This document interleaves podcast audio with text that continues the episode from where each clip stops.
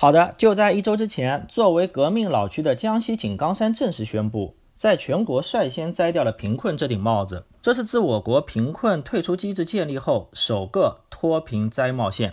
不仅如此啊，从大面上看，过去四年中累计脱贫已经五千五百六十四万人。这也是代表全国上下齐心协力的一项重要成果。看到成绩的一面的同时，但也要看到未来任务仍然沉重的另一面。更重要的是，越往后困难越大。用扶贫开发领导小组欧清平的话来说，都是瓶中之瓶。这也是为何全国政协开幕式上。俞正声主席在工作报告中就提到，要动员各级政协组织和广大政协委员响应中共中央号召，为脱贫攻坚积极贡献智慧和力量。可喜的是，我们看到全国有超过十八万名干部奔赴一线，为当地制定有效措施，并及时排忧解难。从已经总结的经验中，除了兜底措施外，基本围绕两个方面：一是短期内给予生产资金，比如送鸡苗、鸭苗和羊羔；开辟空地栽果树、种蔬菜，也就是围绕农业做文章。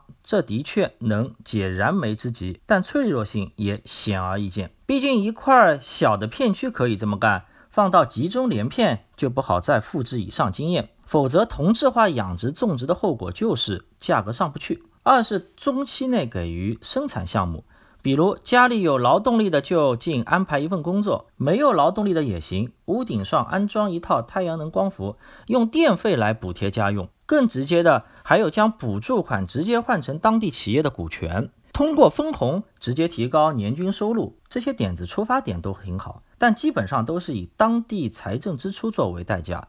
要想实现长期有生命力的营养供给。那还是需要打造内循环系统啊！两会前夕，有人提出一个新哥德巴赫猜想，问脱贫攻坚能不能成为拉动经济增长的新亮点。其实，在今年的地方两会上，西藏就成为全国为数不多将 GDP 增长调高地区，设定百分之十一的小目标，进一步迈开步子加油干。而新疆固定资产投资预计要增长百分之五十以上，单单公路项目就新增投资一千七百亿元，增长五点七倍。这其中就孕育了很多新机遇，让大家去把握。比如加大投资，势必需要更多资金参与。可以预见，民间资本项目对接频率会提升，基建投入势必带来配套物资需求上升，建筑材料定是必不可少的。加快铁公鸡，目的在于打通物流运输瓶颈。这对于商品贸易提供先决了条件，延长产业链才能最终抵御市场风险。招商引资过程中就会向着布局完备企业倾斜。扶贫已经到了攻坚期，需要有效调动全社会力量来共同参与。相信在这点上，作为嗅觉最灵敏的金融资本，自然不会错。